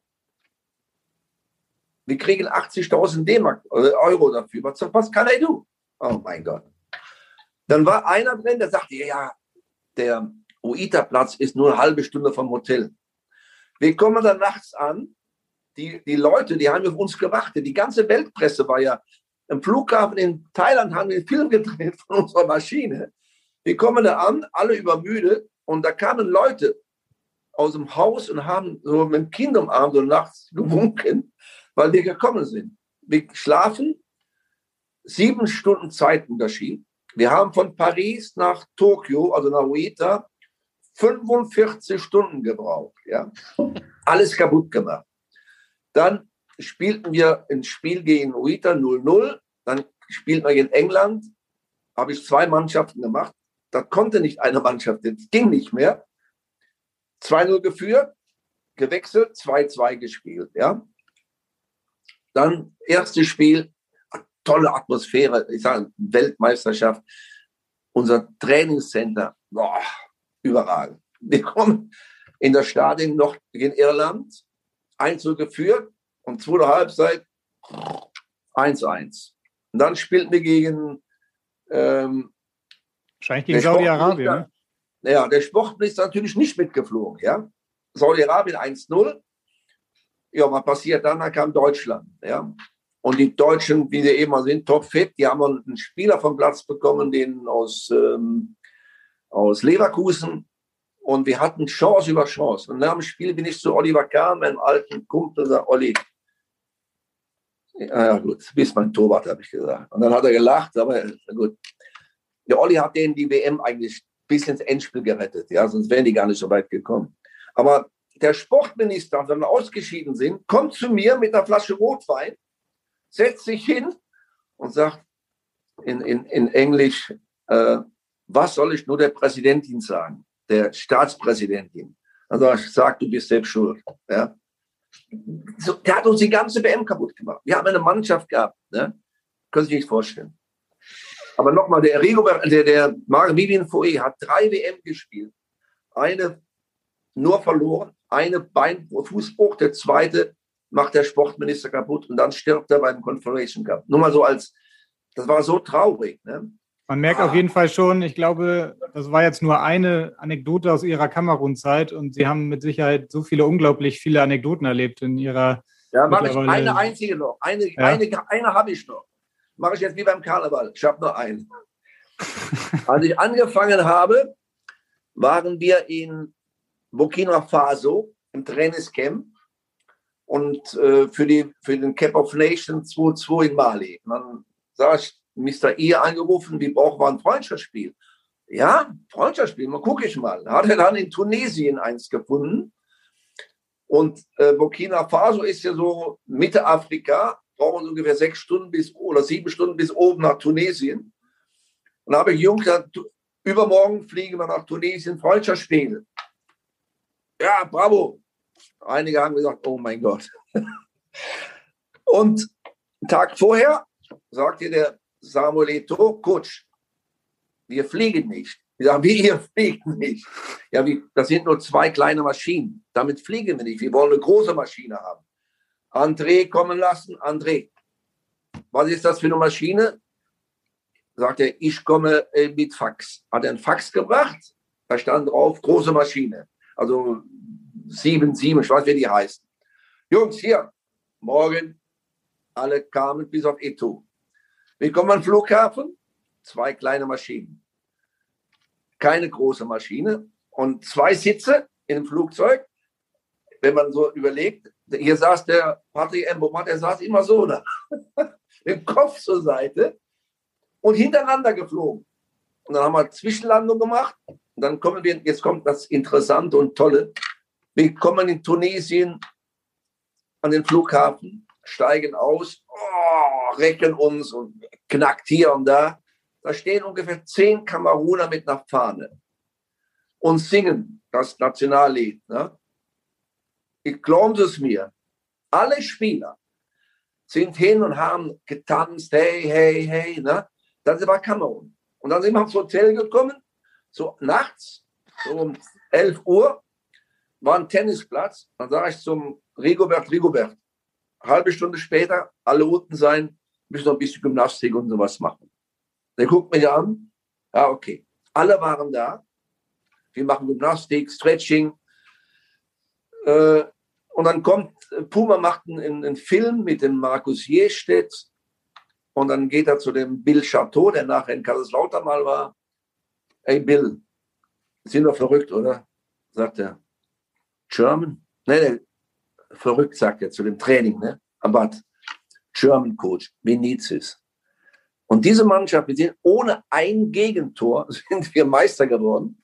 Das war eine Gemeinschaft, ja, traumhaft. Und das hat der Sportminister eben bei der WM kaputt gemacht. Na gut, das war nochmal so ich, ich bin mir Eine Geschichte am Rande. Ich, ich bin mir absolut sicher, dass wir jetzt zu jedem Land mindestens noch eine genauso gute Anekdote bekommen könnten. Allerdings ist, wird das dann langsam von der Zeit schwer. Eine Anekdote möchte ich aber dann als HSV-Podcast dann doch noch hier einfordern. Nämlich, es gibt tatsächlich die Geschichte, und die müssen Sie jetzt einmal kurz erzählen, dass Sie ja doch einmal fast sogar beim HSV gelandet wären, weil Peter Krohn Sie äh, verpflichten wollte, oder? Genau, deshalb habe ich eben den, Kuno Klötzler äh, erwähnt nochmal, Kuno Klötzler hat, der müsste eigentlich, er war unser Trainer in der, in, nach der Zeit ähm, oder in der Zeit, äh, wie heißt das? Ähm, in Offenbach müsste das gewesen sein. Ja, ja, nee, nee, ich meine äh, den Skandal, diesen großen Skandal, den wir in Deutschland hatten. Ne? Äh, der Bundesliga-Skandal, äh, ja, in den 70ern. 71 war das, glaube ich, ja, 70, 71. Genau. Ja, ja, richtig, ja, nachdem ich von Gladbach weg bin. Gut, wir werden erstmal Pokalsieger mit, mit äh, Offenbach und ähm, der Aki Schmidt war Trainer, der leider schon verstorben ist, glaube ich. Der hat aber einen, einen Fußbruch gehabt. Und, und, irgendwann kam dann Kuno Klötzer. Und ich muss ihm heute noch danken. Ich habe selten so einen menschlichen Trainer erlebt.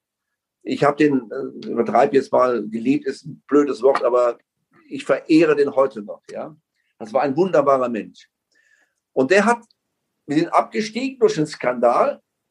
Und da gibt es ja Geschichten, da können wir noch mal ein paar Stunden ranhängen. Und dann haben wir ähm, die Aufstiegsspiele, wir sind also durch die Regionalliga Süd, war das damals noch, sind wir durchmarschiert. Ohne Niederlage waren wir Erster. Bayern Hof, überleg mal, Bayern Hof war Zweiter. Da gab es diese Endspiele äh, ähm, Rot-Weiß Essen, ich glaube St. Pauli Völklingen, Kickers Offenbach. Wir waren so die, die eine Gruppe. Da sind wir durchmarschiert, ohne Niederlage, sind aufgestiegen. Siki Held, Erwin Kostede. Ähm, so, und dann treffen wir uns zur Feier im Hotel in ähm, der Nähe von Offenbach. Und da kam der Kuno zu mir und sagte, die haben Trainer verpflichtet. Ich sage, Trainer kann doch nicht sein. Ja, die wollen mich zum Sportdirektor machen. Das mache ich aber. Also, der hat ja eine eigene Art zu sprechen. Das mache ich aber nicht. Das gibt's doch. Keiner hat es geglaubt. Dann haben die den Julia Lorand verpflichtet und er sollte Sportdirektor machen. Dann ist er dann nach, nach äh, Hamburg gegangen und hat den Europapokal gewonnen. Wunderbar. Das habe ich oh, ich habe mich so gefreut. Der Kuhne war auch ein guter Trainer, aber du kannst ja nicht einen Trainer entlassen, der, der hat kein Spiel verloren. Wir haben eine tolle Truppe gehabt, ne? unwahrscheinlich. Und dann geht er nach Hamburg und dann rief er mich an, hat immer so die Nase so hochgesungen. Winfried, wie wollen Sie verpflichten? Ich nach Hamburg geflogen, sitze bei Peter Krohn bei ihm und dann hat der Peter Krohn mir etwas von Eddie Butt, äh, wie hieß der? But, Buttmeier, Buffmeier.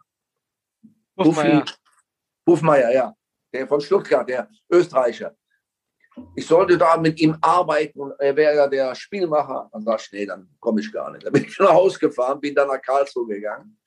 Und das, ich wäre gerne zum HSV, weil dieser Name, der hat was Besonderes. Ja, ich habe ja, ich habe es eben ja so kurz erwähnt, ich habe ja noch gegen Willi Schulz gespielt äh, und gegen Uwe Seeler, müssen wir vorstellen, ich spiele gegen Uwe Seeler, ja, äh, traumhaft und, und ähm, Hamburg ist eine wunder, wunderschöne Stadt auch. Das muss ich ja keinem erzählen. Ja. Aber leider, äh, äh nee, ich wollte nicht für Buffy, äh, Buffy Edmeier, so hieß der, wollte ich nicht laufen. Ja. Äh, äh, das, das muss nicht sein. Das war Kron und er hat mir irgendwie auch gefallen, der Kron. Ich meine, der hat ja eines bewegt in der Zeit. Ja. Nicht so gut viel wie der Günter Netzer mit seinem ähm, den Namen weiß ich leider nicht mehr, der andere Präsident, Günter Netzer. Wolfgang Klein war das, ja. Ja, ja, ja, ja, ja. Das war natürlich eine ganz andere äh, Zeit, ja. ja. Haben Sie denn im fernen Katar mitbekommen, dass Peter Krohn vor zwei Wochen gestorben ist? Nein, oh. Oh, wusste ich gar ja. nicht. Ne? Oh. War einer der ganz großen HSV-Manager auf jeden Fall, war seiner Zeit ja damals weit voraus. Ja, ja, war, war weg. Er war so ein bisschen anders, aber ist ja klar, der Neue wird immer anders sein. Und man hat es am Anfang gar nicht so, so, man hat ihn so ein bisschen hochgenommen, aber er war wirklich ein toller Kerl, toller, toller Mann. Und äh, ich glaube, dass so ein Mann, der, er war ja eine Persönlichkeit und ein Verein wie der HSV, alle Traditionen Verein brauchen einen. Gladbach ist eigentlich eines der besten Beispiele. Einer, der sagen hat, dann ist Schluss. Ja? Und das war in der Gladbacher Zeit war es eben ähm, Dr. Bayer, Krassoff und Dr. Gerhards, diese drei plus Trainer. Sonst hat keiner was zu sagen gehabt. Ist, ist, hat funktioniert. Dann ist der Krassoff äh, hat aufgehört, der Nächste aufgehört, der ist gestorben, Hennes war weg und dann sind sie abgestiegen, zweite Liga. Und jetzt haben sie irgendwann, wissen Sie noch den Präsidenten von Gladbach in den Namen? Das, das ist immer eine Frage. Das ist leider leicht vor unserer Zeit, muss wahrscheinlich. Nee, nee, nee, nee, jetzt. Nee, nee, der ist heute noch Präsident. Und das ist der, darum ist Gladbach so gut geworden. Es gab eine Zeit, da gab es den König, heißt der. Der war in allen Zeitungen. In der Zeit war Gladbach immer Mittelfeld unten zweite Liga. Den lesen Sie nicht mehr, hören Sie nicht mehr, oder? Nee. Das ist das Erfolgsrezept. Zu sagen. Rolf Königs. Ja, und die Leute, die, die dieses Bonhoff und Eberl, Max Eberl, diese zwei plus ähm, ah, der, der, der, der Geschäftsführer Finanzen, ganz, ganz toller Kerlmann ist das. Diese drei machen den Verein. Natürlich diskutieren die drüber, aber sie lesen nicht mehr über, was der König sagt oder was der sagt. Nur noch, was der Eberl oder Rainer Bonhoff sagt. Und das ist der, das Erfolgsrezept. Genau beim KSC. Da gab es Rühl, Schäfer, äh, Schmieder. Ja?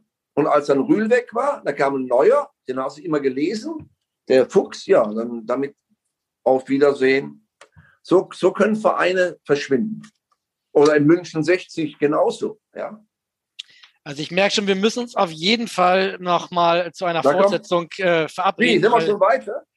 Es ist tatsächlich schon eine ganze Weile, aber wir werden auf jeden Fall, also Sie haben so viele Geschichten zu erzählen, da brauchen wir irgendwann eine Fortsetzung. Aber eine, eine letzte Frage, da kommen auch Sie nicht drum herum, weil die stellen wir jeden unserer, unserer Podcast-Gäste. Die ist aber auch oh. ganz einfach. Nämlich, wann steigt der HSV auf? Ich sage nochmal, ich, ich, ich bin, das hat jetzt nichts, ich bin nicht böse oder so. Ich, ich glaube, dass der HSV dann aufsteigt, ich, ich kenne den Trainer nicht. Ich kann, ich kann den Trainer vor äh, Hacking oder wie die alle hießen. Du musst als Trainer nicht dahin gehen und denken, oh mein Gott, hoffentlich steigen wir auf. Ja? Und wenn du hingehst und, und so denkst, steigst du nicht auf. Ja? Weil, die, weil du bringst die, auch die Mannschaft ist ja schon verunsichert. Also du musst da hingehen und, und sagen, wir steigen auf. Und da muss er dafür sorgen, dass alle, alle auch von der Disziplin mitziehen. Ja? Und ich glaube, du steigst eher auf. Das haben wir damals auch beim KSC gemacht. Da war ja, gut, wir waren eine andere Situation. Für uns war das Sensation. Äh, mit jungen Spielern. Ja? Junge Spieler, die eine Zukunft sehen. Es gibt Spieler, nochmal in, in äh, ein ganz, ganz alter Verein, hieß mal Viktoria Köln. Die haben auch immer alte Spieler gekauft. ähm, in, der, in meiner aktiven Zeit noch und waren immer Erster. Und zwei Spiele vor Schluss sind sie nicht aufgestiegen, weil die Spieler gar nicht aufsteigen wollten. Ja? Warum soll ich nach, äh, mit, mit, mit, dem alten Bus nach Dresden fahren, wenn ich, äh, gut, damals war oder nach München fahren, wenn ich auch hier in Bonn spielen kann mit meinem Club?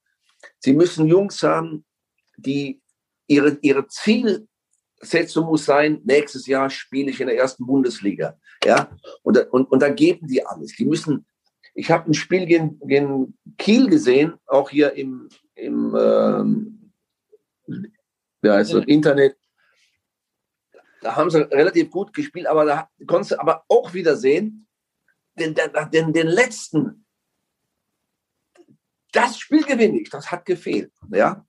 Und das kannst du kannst nur überleben, weil eben der, weil es der HSV ist. Die, äh, Bochum hat es einfach. Ja, Bochum, äh, Bochum, die kann aufsteigen, war super. Aber HSV muss aufsteigen. Ja? Und HSV ist ja auch in allen Medien mit, mit seiner Leistung gespött gemacht. Ja? Und, und deshalb müssen die Jungs, die müssen das wissen. Die müssen, hey, wollt ihr schon morgen schon wieder lesen? Ja? Jetzt geht's aber raus hier. Ja, das ist nicht immer nur die Taktik, ob ich jetzt mit drei Spitzen spiele, mit vier Spitzen spiele oder mit fünf. Die, die Mentalität, die Mentalität der Spieler ist entscheidend. Die Mentalität der Trainer ist entscheidend. Ja, und äh, ist ja wieder, auch der HSV hat ja auch wieder Probleme. Äh, wie heißt der von Gladbach, der, ähm, der Präsident geworden ist, der wieder zurückgetreten ist, ich weiß gar nicht. Außer Jansen, meinen Sie? Ja, ja, ja, ja, Jansen, ja, klar. Ähm, und Herr Schäfer, was, was, ich, ich merke schon, Sie, nein, nein, eins muss ich, eins muss ich ja, eine Minute. Das war eigentlich eine relativ das kurze große Frage. Problem bei euch, das große Problem in Hamburg ist das Geld von Kühne. Das sage ich immer wieder. Immer wenn der HSV ein Problem hat, die machen das Problem ja selbst, kommt der Kühne und gibt den Geld. Nee, der Kühne muss mal sagen, hey, warum? Was habt ihr denn gemacht? Warum habt ihr, warum habt ihr schon wieder das Geld ver verpulvert? Ne, ich weiß, ich bin jetzt nicht, wenn der HSV, der muss ja nicht arbeiten für das Geld, oder der Kühne kommt ja schon wieder. Nee, die müssen erstmal für das Geld arbeiten. Und, und, und das ist, glaube ich, eines der größten Probleme. Ähm, ich kann das ja sagen, weil, weil wir so erlebt haben. Wir haben keinen kein Kühne, keinen Pilarski gehabt. Wir haben Spieler entwickelt, haben sie verkauft und haben dann für Scholl haben drei gekauft, für äh, für äh, Kreuzer haben wir zwei Abwehrspieler gekauft. Für den, für den äh, nächsten haben wir äh, ähm, ähm, den Kirjakov gekauft und den Wolfgang Rolf gekauft und haben eine gute Top-Mannschaft gehabt. Ja? Ich hätte auch lieber den Kahn noch gehalten, ging es ja eben nicht, oder den, den Mehmet Scholl gehalten. Nun konnte es ja gar nicht. Ja? Und das ist das, glaube ich, das Problem beim HSV. Herr Schäfer, in Hamburg sagt man Butter bei die Fische. Wann, ja, steigt, ja, ja, wann, wann steigt der HSV auf? Ähm, gut, ich sage jetzt mal, weil ich, weil ich es, ich hoffe es wirklich, also ich muss ganz ehrlich, dieses Jahr noch. Das hören wir doch gerne. Ja, schauen wir mal, würde Kaiser Franz jetzt sagen. Ähm, Herr Schäfer, ja, das war jetzt. Sagen, kicke. das waren nee, jetzt anderthalb ja. Sehr unterhaltsame Stunden. Es hat, äh, Was, so lange? Ja, Boah. ich glaube, es hätte auch noch ein paar Stunden äh, mehr sein können. Ja, es gibt, wenn wir es jetzt gibt noch die über Ihre anderen Stationen gesprochen hätten. Aber es gibt ja noch die Geschichte Kamerun in Leipzig gegen Deutschland, wo die auch nicht spielen wollten. Genau, die weißt können wir dann gerne spielen? beim, vielleicht in der nächsten Saison, wenn der HSV dann wieder gegen Karlsruhe spielt, dann können wir die Geschichten gerne nochmal fortsetzen. Aktuell ja, ja, sieht es ja. ja möglicherweise danach aus, dass der HSV auch nächste Saison wieder in, gegen Karlsruhe spielt. Jetzt erstmal am Donnerstag der HSV gegen Karlsruhe und ähm, genau, für heute dann erstmal vielen Dank, Herr Schäfer, dass Sie sich die Zeit genommen haben. Dass Sie nee, war schön. Waren. Vielen Dank auch für die vielen äh, unerwarteten, auch, meine, auch die Alissa, hätte ich ja. Aber ich wollte es gewusst. Und der Doktor, wo habt ihr den aufgetrieben? Ja, wir haben ja gute, gute Kontakte zu Ihrer Familie, sagen wir mal so. Ah! Also, es ja, hat auf jeden Fall großen Spaß gemacht. Grüßen Sie ganz herzlich äh, Pierre-Michel Lasogga von uns. Und vielleicht Mach ja ich. einen schönen äh, Fernsehabend am Donnerstag, wenn der HSV gegen Karlsruhe spielt. Wir werden uns dann am der nächsten Woche wieder melden, dann vor dem Spiel gegen den ersten FC Nürnberg. Und ich kann jetzt schon versprechen, auch mit einem Anekdotenfeuerwerk, mit einer ebenfalls HSV-Legende, der allerdings in Nürnberg geboren ist und auch in Nürnberg noch wohnt. Wer das ist, das verraten wir nächste Woche. Herr Schäfer, in Hamburg sagt man Tschüss und bei uns heißt das Auf Wiederhören. Tschüss. Weitere Podcasts vom Hamburger Abendblatt finden Sie auf abendblatt.de slash podcast.